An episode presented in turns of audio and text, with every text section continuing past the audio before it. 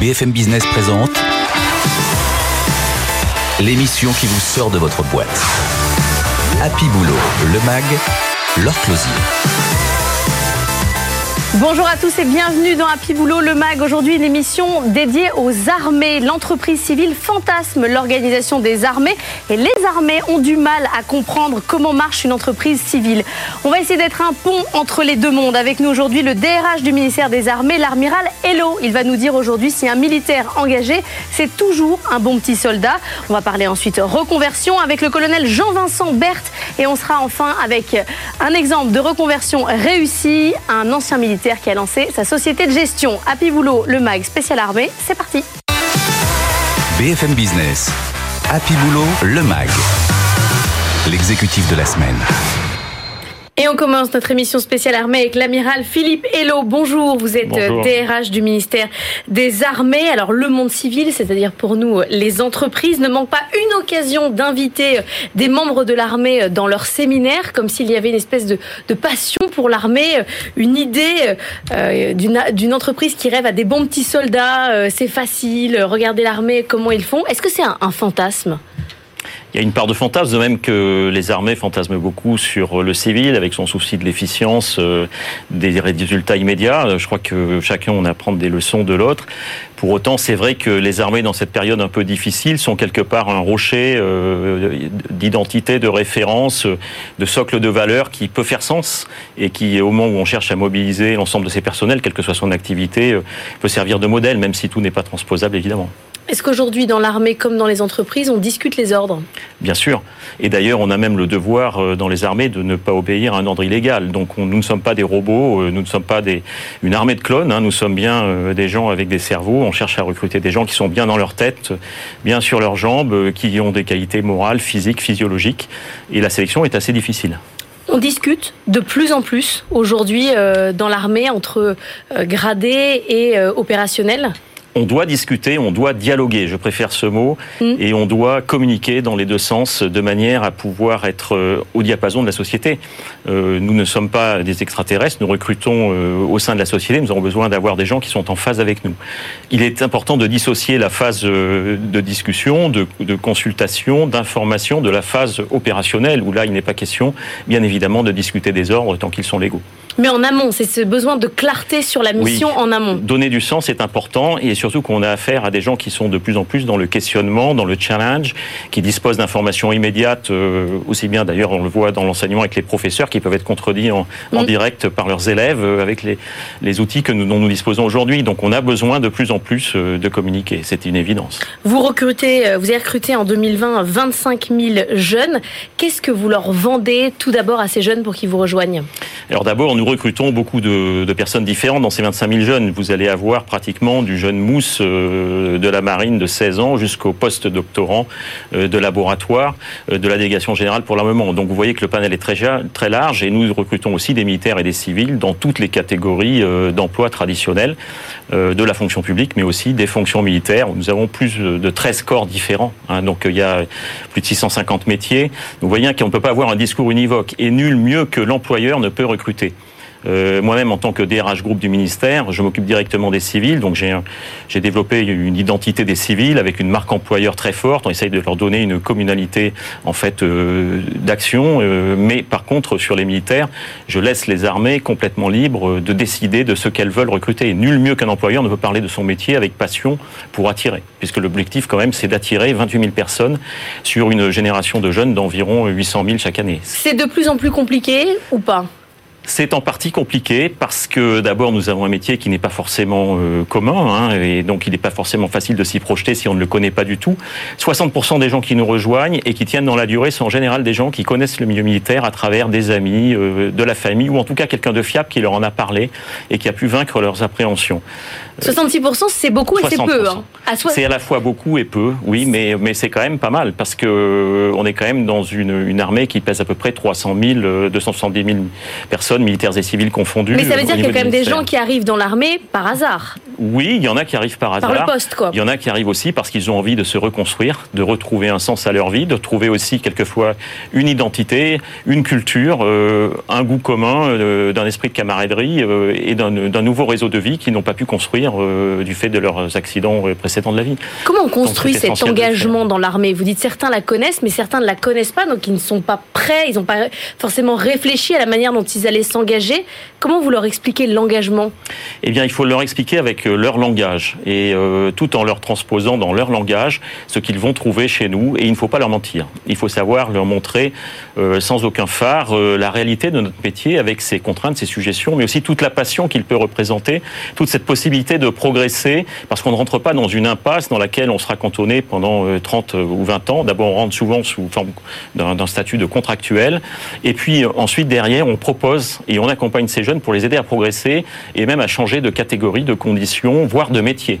Et nous avons beaucoup aussi de, de transition professionnelle interne euh, aux armées en fonction des métiers qui sont plus ou moins déficitaires. On va parler euh, reconversion euh, juste juste après. Vous faites beaucoup beaucoup de, de formations au sein au sein d'une carrière dans le civil. On découvre aujourd'hui l'intérêt de l'employabilité, de se former en permanence.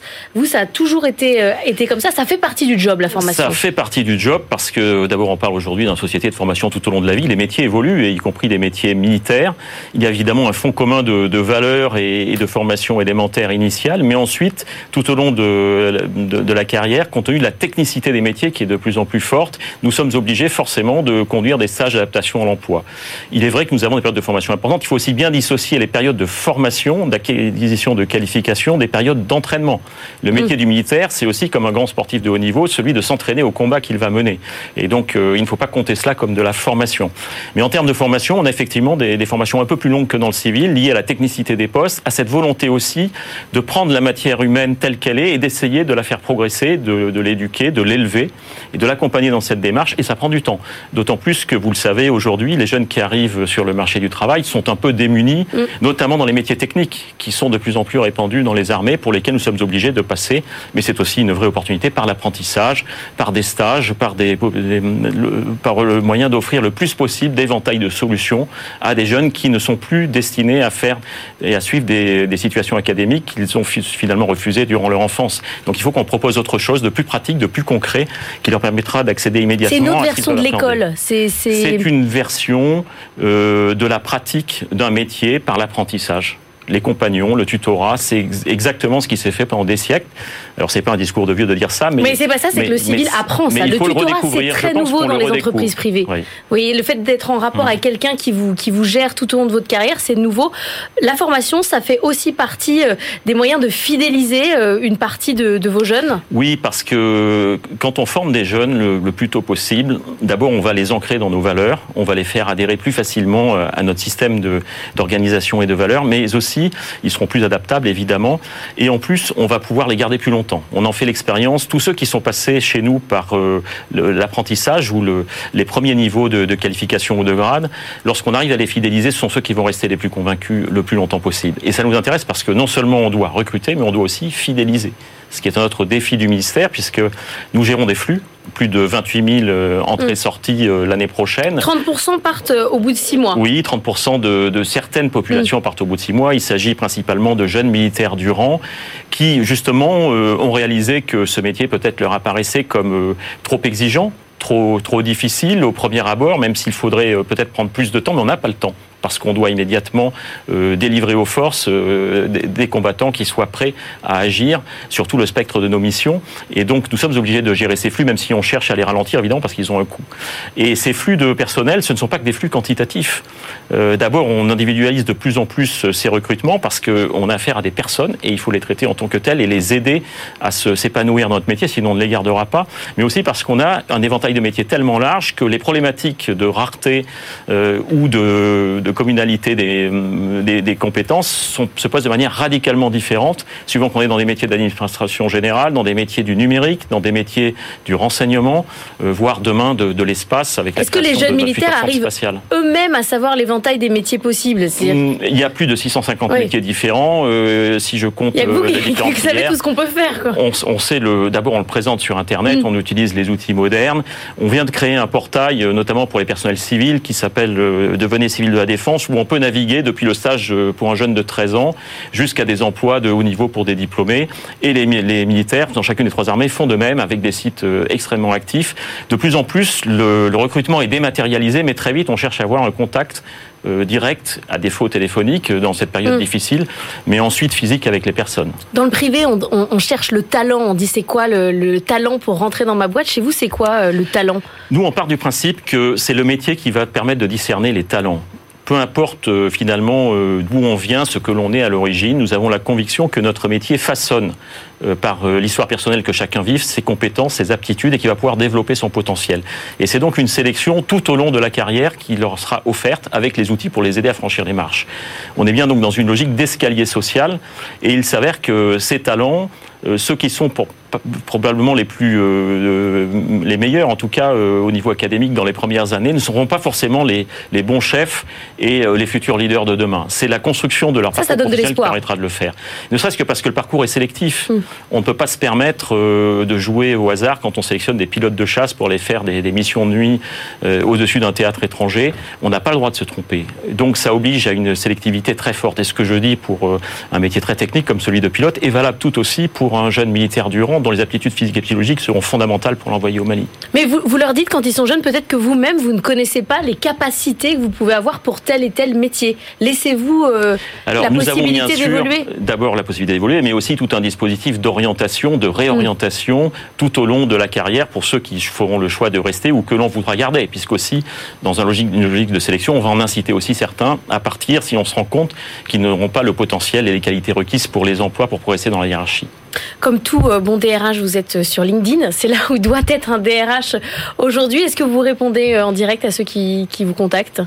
Je filtre évidemment, bien évidemment, je le fais moi-même. Hein. J'ai effectivement un, un, site LinkedIn et une messagerie à laquelle je réponds quand il s'agit de jeunes, parce que fondamentalement dans notre métier et dans les armées, nous sommes tournés vers la jeunesse, vous l'avez compris. Et dans cette situation du Covid, hein, qui est extrêmement tendue, je mesure la, la, détresse des jeunes pour trouver des stages, pour continuer leurs études, tout simplement. Et donc je m'astreins à essayer de répondre systématiquement et de leur offrir des solutions, ou en tout cas de les aiguiller euh, vers les opportunités que l'on peut avoir. Les réseaux sociaux, c'est aussi important ah, C'est fondamental. Euh, nous sommes sur les réseaux sociaux et euh, nous sommes très présents. Vous pouvez d'ailleurs constater que les armées, aussi bien dans les médias que sur les réseaux sociaux, font des campagnes de communication très réussies. J'ai vu. Moi, je vous parle sur Twitter. Vous voyez comme quoi ça, ça fonctionne. Merci beaucoup, Amiral Philippe Hello, d'avoir été avec nous, DRH du ministère des Armées. On va parler reconversion et de la place du conjoint dans la mobilité quand on est militaire. BFM Business. Happy Boulot, le MAG. Better Together. Et il y a une vie après l'armée. On va parler reconversion des militaires. L'armée a une structure dédiée et très active. On est avec colonel Jean-Vincent Berthe. Bonjour, chef de, du bureau reconversion défense mobilité. Vous travaillez pour le ministère des Armées. Le temps de mission d'un militaire, c'est 8 ans en moyenne. Est-ce qu'il faut penser à la reconversion dès qu'on devient militaire? Non, il faut pas, parce qu'en fait, euh, lorsqu'on devient militaire, la première euh, priorité, c'est euh, l'engagement, donc c'est se donner à fond pour la mission, apprendre son métier, dérouler un parcours professionnel, et on n'a pas besoin de penser à sa reconversion d'emblée. Ce qu'on dit aux militaires, par contre, c'est au moment où il faudra y penser, quelques mois avant votre départ, à 5 ans, 10 ans, 15 ans, 20 ans, vous serez accompagné par un opérateur dédié du ministère des Armées qui vous connaît et qui vous amènera vers l'emploi, en tout cas qui fera tout pour valoriser vos compétences et et vous aider dans, ce, dans cette transition. Et alors, les quelques mois ou l'année avant euh, la, reconversion, vous avez un public de militaires qui est perdu, qui a déjà une petite idée, il faut construire tout un projet professionnel alors oui, il est deux. En fait, on a des militaires qui ont déjà une idée de ce qu'ils veulent, notamment les plus anciens, euh, mais on a également euh, des militaires, qu'ils soient jeunes ou moins jeunes, militaires du rang, officiers ou sous-officiers, qui euh, se sont tellement engagés que finalement ils n'ont pas tellement pensé à l'après, et tant mieux. Et donc on va les aider à construire effectivement un projet professionnel. C'est nos conseillers qui vont faire ça, qu'on va appeler réaliste et réalisable. Réaliste, c'est quelles sont vos compétences, qu'est-ce que vous souhaitez faire. Donc on fait un bilan classique. Voilà, on fait un bilan de compétences On, on, essaie de valoriser un petit peu tout ce que vous avez fait. Et puis réalisable, c'est-à-dire est-ce que vous allez pouvoir le, déployer dans le, dans le bassin d'emploi où, vous, le cherchez? Est-ce que ça est-ce que ça correspond aux compétences qui sont recherchées? Donc on les aide à, à élaborer ça effectivement parce que tous tous hésitent et surtout on leur présente le champ des possibles puisqu'en fait les entreprises recrutent dans beaucoup de métiers. Mais alors le champ des possibles c'est tout quoi. oui c'est tout exactement. Alors on a bien sûr des militaires qui pensent traditionnellement à des métiers du transport, la mm. logistique, de la sécurité, du BTP, des services à la personne. Euh, mais euh, on peut leur présenter des métiers euh, également dans le domaine, dans le domaine du numérique, dans d'autres domaines. Certains ont des compétences transposables, d'autres moins. on va les aider à en acquérir de nouvelles et on leur présente surtout ce, qui, existe puisqu'on travaille avec des entreprises, des petites moyennes entreprises et aussi des grands groupes. Donc on a un petit éventail de ce qui peut euh, recruter. Est-ce que le militaire en, fin de carrière euh, est toujours bien conscient de ses atouts, de ce qu'il peut apporter à une entreprise? Est-ce qu'il arrive à faire sa petite liste? Non, il n'est pas toujours conscient euh, parce qu'en fait, euh, souvent, il y a des choses, c'est inné. Oui, il y a des choses qui sont effectivement. Donc c'est le but de Défense Mobilité de nous conseiller dans les antennes, de justement leur apprendre à valoriser leurs compétences, à les, à les faire ressortir, en acquérir de nouvelles via la formation professionnelle par exemple. Et puis ils n'ont pas forcément conscience également de ce que les entreprises entreprises appellent les soft skills, c'est-à-dire mm. ces fameuses compétences comportementales, rigueur, autonomie, capacité d'adaptation. Euh, ça fait partie du, du, d'un, trop facile quoi. Pour, c'est tout ce que cherchent les entreprises. Et... Un militaire, oui. Alors ils cherchent aussi des compétences techniques, mais c'est vrai que c'est un atout aujourd'hui, surtout dans cette période de crise. Et c'est vrai qu'ils n'en ont pas toujours conscience, donc on essaye de leur euh, de leur euh, de, leur faire valoriser cela, parce que effectivement, ça fait partie chez nous un petit peu de, des, des qualités qu'ils entretiennent tout au long de leur carrière, depuis l'école jusqu'à la fin. Est-ce qu'ils ils arrivent à bien connaître l'entreprise, c'est-à-dire qu'ils n'ont pas peur d'être mal jugés, d'être euh, mal compris. Il y a une communication qui est très différente dans l'armée. Oui, ils n'ont pas les codes. Euh, ils ne le savent pas forcément. Il y a aussi un deuil à faire, puisque l'armée est très fraternelle, euh, et puis euh, il y a des valeurs et qu'on ne retrouve pas forcément dans l'entreprise. Mais par contre, ce qui est sûr, c'est que souvent ils veulent se dévouer à une, non pas une cause cette fois, mais en tout cas à une entreprise, à des chefs, à une mission. et, il leur faut un engagement. Des engins. Et ouais, ils retrouvent parfois l'engagement, et c'est ce qui d'ailleurs ce qui plaît. Mais ils n'ont pas les codes. Alors on leur apprend, on leur apprend et puis au fur et à mesure, euh, ça s'ajuste. D'ailleurs, euh, on a euh, pour les militaires durant un centre militaire de formation professionnelle qui est une espèce de SAS pour eux justement, qui va leur apprendre, qui va les aider à faire cette transition. Il est à Fontenay-le-Comte, il, il forme dans 50 métiers, mais en plus, il va les aider justement à un peu mieux comprendre les codes de l'entreprise. Et il a des, des résultats d'insertion assez éloquents à 90%. Donc on explique l'entreprise on explique à l'entreprise comment fonctionne le militaire et aux militaires comment fonctionne l'entreprise. On, leur explique l'entreprise. Bien sûr, après, ils auront également des stages en entreprise qui vont leur permettre de découvrir, des stages d'adaptation en fait, ou de formation en entreprise, qui vont leur permettre de découvrir l'entreprise de l'intérieur euh, et, de confirmer un projet professionnel euh, ou pas. Donc, ils sont immergés à un moment donné au cours de leur parcours de reconversion dans une entreprise qu'ils ont choisie euh, avec une convention et, et, ils vont pouvoir comme ça un petit peu opérer cette, cette transition plus en douceur. Est-ce que, est-ce que l'entreprise déçoit parfois justement dans son manque d'engagement euh, global, dans des process qui ne sont pas les mêmes euh, je ne sais pas si l'entreprise déçoit, parce qu'en fait, euh, c'est très, très variable d'une situation à l'autre. ce, qui est sûr, c'est qu'aujourd'hui, il, peut y avoir, il peut y avoir pour certains un petit choc, voilà, une espèce mm. de deuil à faire de l'institution. Et, voilà, mais il y a un ajustement mutuel qui se fait, je pense. C'est vrai que l'entreprise recherche des compétences, un engagement, un professionnel auquel elle peut apprendre un métier. Le militaire, lui, euh, c'est vrai qu'il va pas retrouver tout à fait la même chose. Il peut être déçu, mais soit il change de projet, il revient, il change d'entreprise, euh, soit il continue et puis il fait ce processus euh, de maturation progressive. Est-ce qu'aujourd'hui vous êtes obligé de prendre en considération la place du, conjoint? Aujourd'hui, les femmes travaillent, les femmes de militaires aussi? Oui, les femmes travaillent, les femmes de militaires aussi. il y a eu une évolution sociologique sur ce sujet et Madame la ministre a donné une grande impulsion avec le plan famille en, 2018. Donc aujourd'hui, on a déployé toute une offre de service au profit des conjoints de militaires pour deux raisons. D'abord parce que ça fait partie en fait de la condition du personnel de nos militaires. Et puis il y a aussi derrière un peu de, de manœuvre RH chez nous. Mmh. En fait, ça va aider la fidélisation. Parce que vous savez que les militaires, ils ont, ils sont, ils ont le statut, dans leur statut, ils ont la mobilité. Donc ils sont mutés régulièrement, tous les 3, 4 ans, 5 ans. Leur conjoint suit. Et, pour, et donc leur conjoint le contrat de perd son emploi, change de travail, donc on les accompagne effectivement euh, vers l'emploi, on, on, essaye de les aider, on peut même leur financer des formations professionnelles si besoin. Euh, et donc on a développé tout ça euh, depuis 3-4 ans, 3 ans maintenant, vraiment. Vous dites que c'est un enjeu de fidélisation parce que vraiment maintenant ça parle, je dis maintenant, mais au cœur du militaire dans sa carrière, la place de oui, sa famille. c'est indéniable. Aujourd'hui, euh, le, le, le, alors les, les, armées, d'une manière générale, le ministère a toujours pensé aux familles, hein, mm. notamment dans une, dans une, armée qui est de projection, où il y a des opérations extérieures, où on a la, la présence de, de, du danger et, et, de la mort et de la blessure. Mais peut-être pas dans l'emploi. Mais pas dans l'emploi. Ouais. Mais par contre, dans l'emploi, effectivement, même si Défense Mobilité a, a, toujours accompagné les conjoints, on le faisait pas à cette, avec cette envergure, et maintenant on a déployé parce qu'effectivement, il y a un enjeu de fidélisation euh, et de conditions du personnel pour nos soldats et, et nos, nos, officiers, nos sous-officiers qui ont besoin de, de cet appui. Merci beaucoup d'avoir été avec nous, euh, colonel Jean-Vincent Berthe, chef du bureau euh, reconversion défense mobilité. Vous travaillez pour le ministère des Armées. On va passer de la théorie à la pratique avec un exemple de reconversion. BFM Business, Happy Boulot, le MAG. Business Case. Et on est avec le commandant Clément Judette de la Combe, fondateur de 3 Alpha, société de conseil et d'immobilier dédiée aux militaires. Bonjour. Bonjour. Clément, vous avez entamé euh, il y a quelques années une reconversion. Est-ce qu'à un moment, vous vous êtes dit, l'armée, j'arrête, je fais complètement autre chose? Alors pour mon cas, ça n'a pas été ça. Euh, ça a été un cheminement plus personnel. Quand on s'engage en tant que militaire, on a un processus d'engagement, on veut se tourner sur sa vocation euh, de soldat pour partir en mission et servir son pays, etc., etc.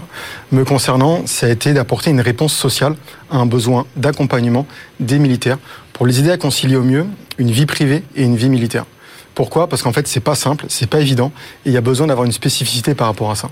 Donc c'est votre vécu euh, personnel dans, votre vie plus militaire égale euh, votre boîte. Exactement. On va chercher dans la société civile les meilleures solutions adaptées aux besoins des militaires pour y répondre.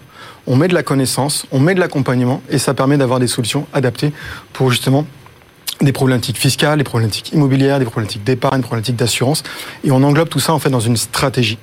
En tant que militaire, on a appris à faire de la stratégie. Aujourd'hui, on fait de la stratégie non plus militaire, mais de la stratégie patrimoniale, de façon à les aider à avancer dans leur vie militaire et aussi à préparer bien évidemment l'après-carrière avec une offre adaptée pour les conjoints, pour les familles et aussi pour les civils de la défense et les anciens militaires. Parce que les militaires, sur la question euh, financière, parce que c'est votre, votre nouveau business, euh, sur le conseil et l'immobilier, ils ont des besoins euh, de militaires. On ne peut pas les mélanger avec les autres. Les banques ne les comprennent pas. Alors, il y a effectivement un décalage. Ce qu'on constate, c'est une double méconnaissance. Donc, il y a une méconnaissance réciproque en fait entre la société civile qui vit son rythme et la vie et le monde militaire qui vit ses opérations, qui vit son quotidien, qui vit sa mobilité, qui vit ses problématiques en fait bien spécifiques. Et il existe dans la société civile tout un tas de solutions qui y répondent, mais euh, chacune des deux parties s'ignore un petit peu d'une certaine façon, ou en tout cas ne se comprend pas suffisamment, de façon à ce que les militaires puissent trouver une sérénité dans, ces contextes, dans ce contexte-là, de réaliser des projets. Et ça les rassure justement, eux, d'avoir un ancien militaire euh, qui, euh, qui parle le même langage ce qu'on disait tout à l'heure avec, euh, avec Jean-Vincent Berthe, il y a parfois avec les entreprises du privé un problème de communication, vraiment de manière de se parler. Là, c'est un peu pareil. Ce qui se passe en tant qu'ancien militaire, on se comprend, on a les codes, on a les compréhensions, on sait leur parler, on sait comprendre euh, leur quotidien, parce que moi le premier je l'ai vécu, j'ai passé 18 ans dans l'armée de terre, à partir en opération, avoir un quotidien tourné vers l'opérationnel, vers le commandement, vers et donc j'ai vécu en fait ces problématiques-là. Et donc en tant qu'ancien militaire, il y a une connaissance euh, de fait et qui permet d'apporter effectivement de la sérénité euh, sur tous ces sujets au quotidien, bien évidemment. Vous voyez à aucun moment aller euh, dans une grosse boîte euh, faire, je sais pas, de la logistique, de la sécurité ou je ne sais rien? Alors moi pour le coup pas du tout. Aujourd'hui le sens de mon engagement c'est de le prolonger en dehors de l'armée justement pour aller me tourner aujourd'hui vers la communauté militaire et pour les accompagner sur ces sujets. Parce que je les ai vécus, parce que je les ai parfois subis, parce que j'ai eu des besoins et parfois j'ai pas compris en fait certaines choses dont on me parlait. Et comme une bonne compréhension passe euh, justement permet d'apporter de la sérénité au quotidien, aujourd'hui c'est réellement nécessaire. Le sens de l'engagement, c'est aussi dans, dans la logique entrepreneuriale. C'est-à-dire que le travail, c'est forcément un engagement. Pour on moi, peut jamais se défaire de ça quand on est militaire.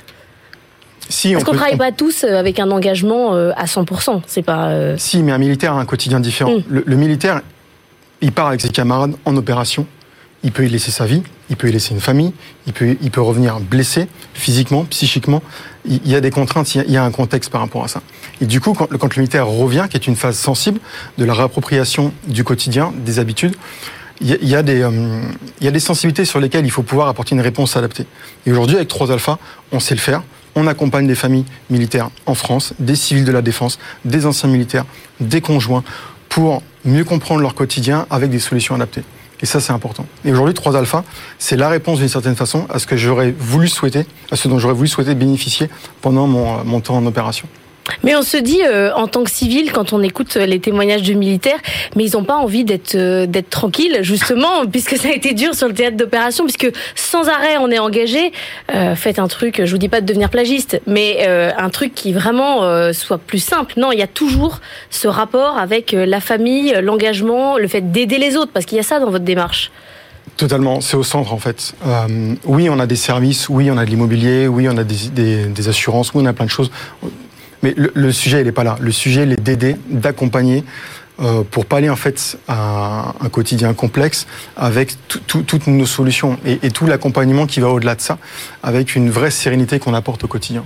Vous avez passé une bonne partie de votre carrière à vous former. On en a parlé euh, tout à l'heure avec l'amiral Hello. Vous avez recommencé pour lancer votre, votre boîte. J'ai recommencé. Euh, ça a été un challenge important, conséquent. Il a fallu beaucoup travailler.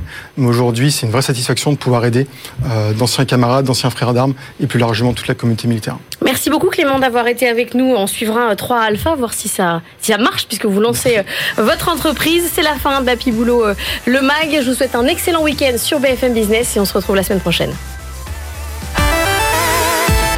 BFM Business, Happy Boulot, le MAG. L'émission qui vous sort de votre boîte.